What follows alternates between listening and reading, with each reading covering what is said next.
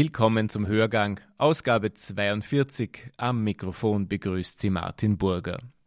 Unser Thema heute die Beschaffung medizinischer Schutzausrüstung für Krankenhäuser in Pandemiezeiten.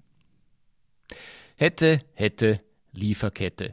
So könnte das Sprichwort des Corona-Jahres lauten.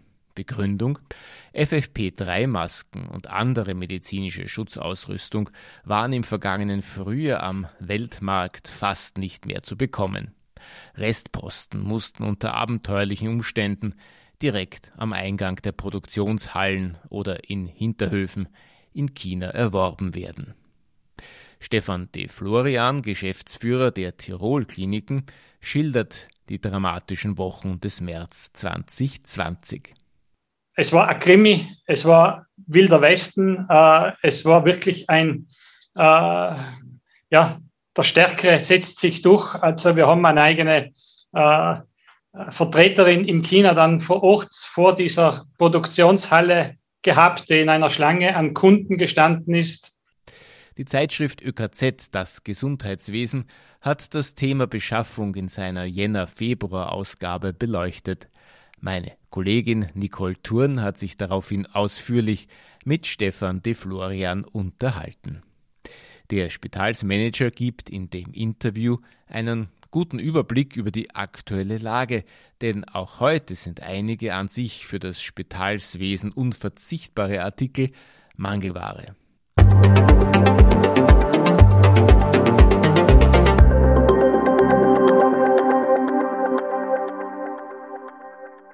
Heute werden wir tiefer in das Thema Beschaffung eintauchen. Ich freue mich sehr darauf. Willkommen im Hörgang, Herr De Florian.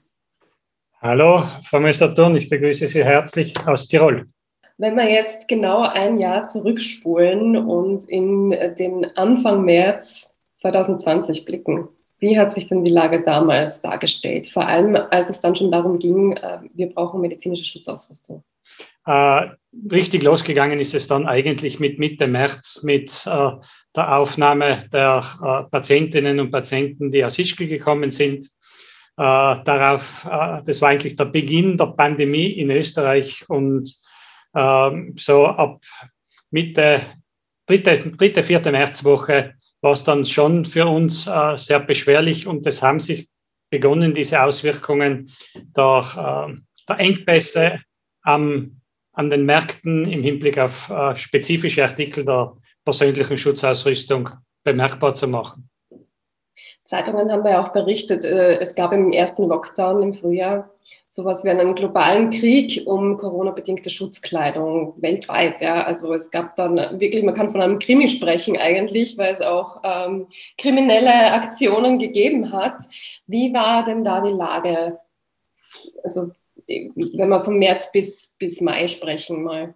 Also man muss dazu sagen, in dieser ersten Phase der Pandemie waren einige wenige Artikel wirklich äh, Mangelware. Die, der Hauptfokus lag damals auf den qualitativ sehr hochwertigen FFP3-Masken mit Ventil, die über reguläre Kanäle und über unsere Stammlieferanten in eingeschränktem Ausmaß nur noch verfügbar waren. Und wir haben einfach gemerkt, dass unsere Bestände schmilzen, schmelzen und äh, der notwendige Nachschub nicht in dem Ausmaß äh, herbeigebracht werden konnte. Wir haben uns dann gemeinsam mit einem äh, Unternehmer, der sich be bereit erklärt hat, uns hier zu unterstützen, auf die Suche gemacht. Dieser Unternehmer hat, hatte und hat gute Kontakte nach China. Und da ist die Odyssee losgegangen. Mhm. Also man, man konnte es, man kann sich das heute gar nicht mehr vorstellen und mit welchen Schwierigkeiten wir da konfrontiert wurden. Äh, alle Pläne, die wir gehabt haben, wurden in einer Tour ständig über den Haufen geschmissen. Wir hatten eigentlich ein Flugzeug am Flughafen in Innsbruck stehen, das bereit war zum Fliegen. Äh, man braucht x Genehmigungen, um in China schlussendlich zu landen. Also die Flugroute muss genehmigt werden.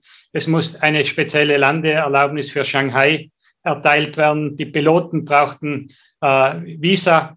Äh, und jetzt, wenn man geglaubt hat, so, jetzt ist alles da, dann wurde eine Stunde vor dem Start eine dieser äh, Erlaubnisse wieder zurückgezogen. Äh, es war ein Krimi, es war wilder Westen. Äh, es war wirklich ein, äh, ja, der Stärkere setzt sich durch. Also wir haben eine eigene äh, Vertreterin in China dann vor Ort vor dieser Produktionshalle gehabt, die in einer Schlange an Kunden gestanden ist mit Geld im Koffer und der es dann schlussendlich tatsächlich gelungen ist, im Hinterhof dieser Firma äh, an zwei Abenden, eigentlich in der Nacht, äh, jeweils so 15.000 Masken, FFP3-Masken zu übernehmen. Die wurden dann in einem Hotel gebunkert und erst wie der Flieger auf dem Weg nach Berlin war, haben wir dann wirklich geglaubt, dass diese Ware schlussendlich auch bei uns ankommen wird. Das war ein Prozess von einem Monat und also die Ware wurde dann auch dringendst erwartet und ja, wir waren erleichtert, wie, die, wie diese, dieses Kontingent dann bei uns eingetroffen ist. Ja. Und überhaupt diese Idee zu haben, ein Flugzeug zu chartern, das direkt äh, nach China fliegt, um dort in der Produktionshalle die Masken, also über die Produktionshalle direkt die Masken zu beschaffen, so etwas hätte es ja früher nicht gegeben, oder? Ja, man muss dazu sagen, wir waren eigentlich äh, sehr verwöhnt. Äh, die Märkte waren zuverlässig, die Märkte haben geliefert, was wir benötigt haben, äh, das in aller Regel zu vernünftigen Preisen. Das hat sich eigentlich äh, mit einem Schlag verändert. Ja. Und wir haben einfach bemerkt und spüren müssen, dass die Stammlieferanten nicht mehr in der Lage waren, äh, uns die benötigte Qualität äh, in der benötigten Quantität zu liefern. Und äh, die Alternative war eben direkt an die Produzenten heranzutreten und alle Zwischenhändler äh, äh, zu umschiffen, um eben direkt von den Produktionshallen die Ware zu bekommen auch die Preise, also nicht nur die Qualität hat nicht mehr gestimmt vielerorts und die ähm, Mengenanzahl, die man benötigt hätte, sondern auch die Preise sind ja extrem abidant gestiegen. Ja, also die, die Preise waren extrem volatil. Äh, wenn man sich dann noch die, die Transportkosten äh, vor Augen hält, die damals äh, in ungeahnte Höhen geschossen sind. Cargo, Flugcargo war nahezu ausgebucht, also man brauchte schon sehr gute Beziehungen nach China vor allem auch, äh, damit man dort Maschinen noch chartern konnte. Ja. Äh, es war klingt eigentlich, klingt eigentlich wie ein Fall für eine Netflix-Serie, muss man sagen, so wie das, Sie das beschreiben. Also sehr ja, äh, nervenaufreibend. Ja, also es war, es war fordernd. Es war wirklich fordernd für viele Beteiligte. Wir haben Gott sei Dank in Tirol noch ein, ein großes Unternehmen. Es ist eigentlich der ähm, sitzt äh, ein paar Kilometer westlich von Innsbruck, die äh, eigentlich ihr Geschäft mit Textilien machen. Ein Online-Händler, eigentlich der größte in Österreich, äh, mit sehr guten Kontakten nach China. Diese, die haben uns sehr, sehr unterstützt. Denen fehlte natürlich wiederum das Know-how im Hinblick auf die Qualität der Produkte.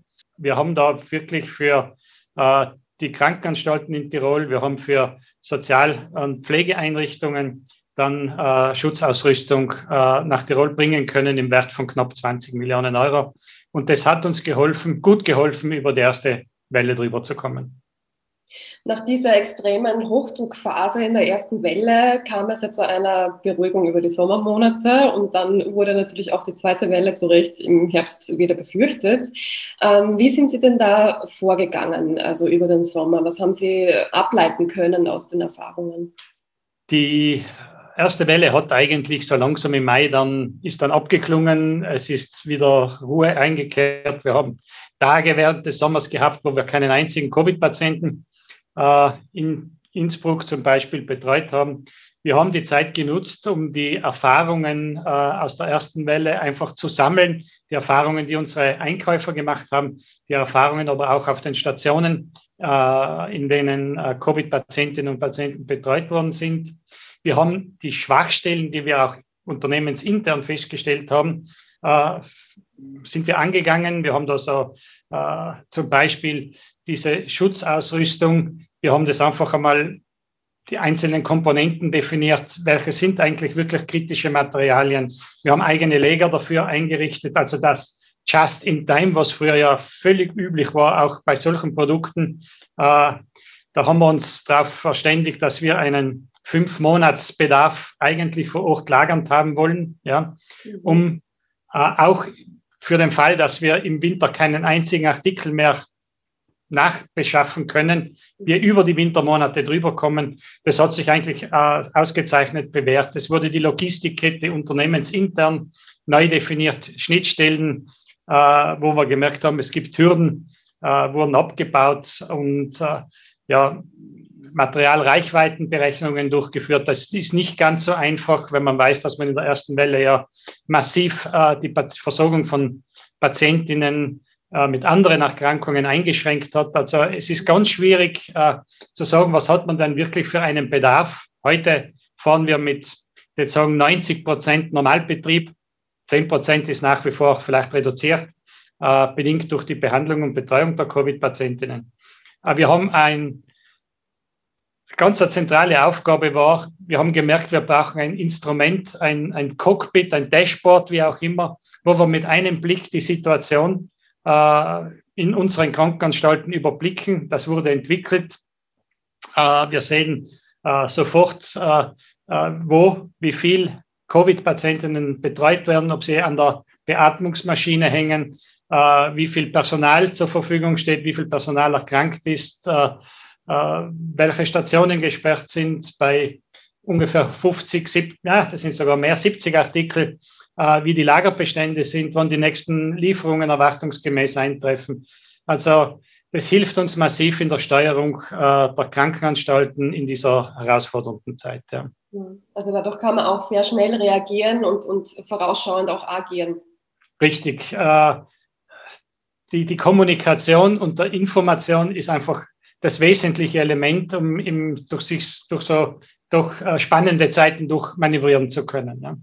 Wie würden Sie sagen, diese Krisenorganisation, die da auch neu geschaffen wurde oder neu aufgestellt wurde, ähm, ist ja jetzt äh, klar durch die Pandemie entstanden, aber dürfte ja auch nachhaltig sein. Oder wie wird das äh, in Zukunft weitergeführt werden?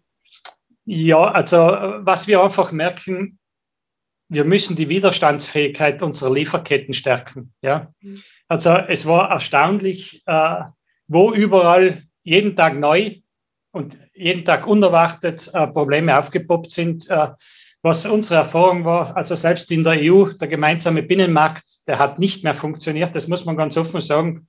Äh, auch so eigentlich äh, überzeugte EU-Partner wie Deutschland hat Grenzen dicht gemacht hat eigentlich Ware, die für andere Staaten bestimmt war, nicht mehr über die Grenzen gelassen.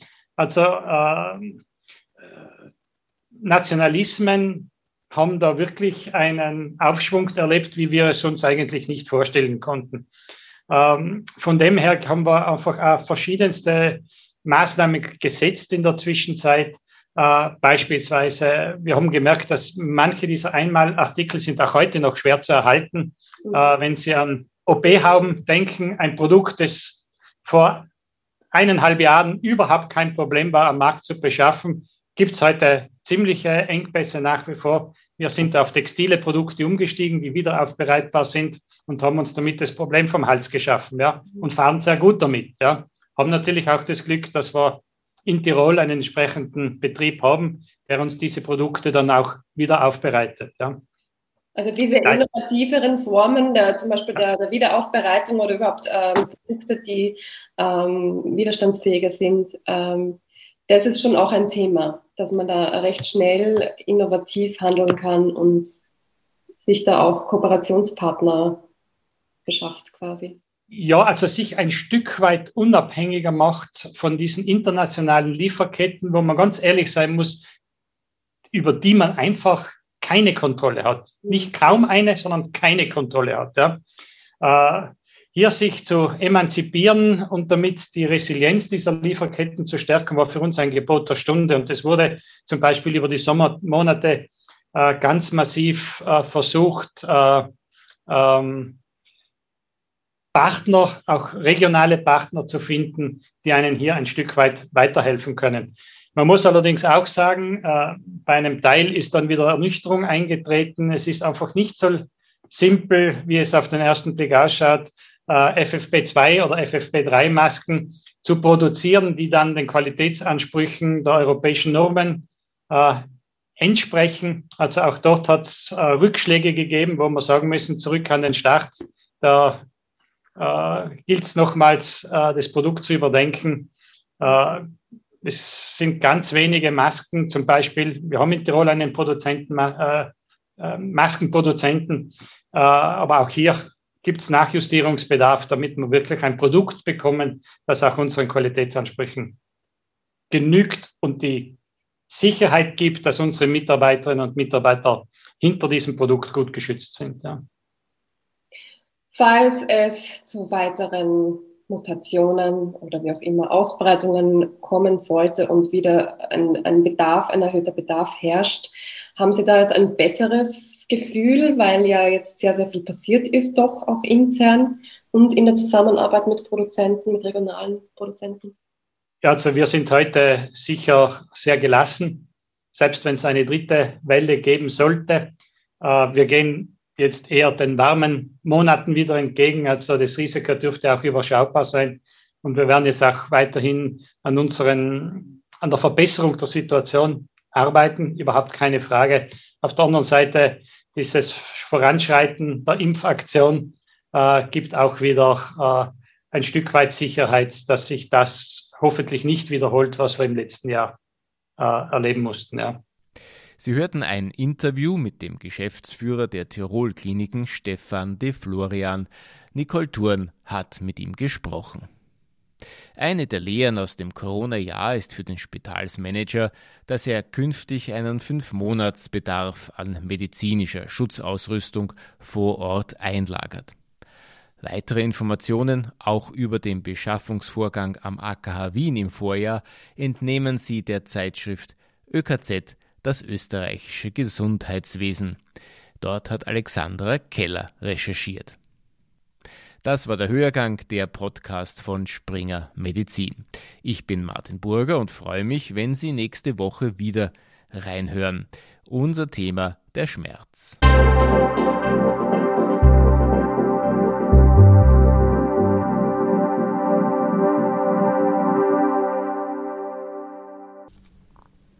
Sie wollen keine neue Podcast-Folge mehr verpassen? Dann abonnieren Sie am besten gleich unseren Newsletter. Den Link zur Anmeldung finden Sie in der Folgenbeschreibung.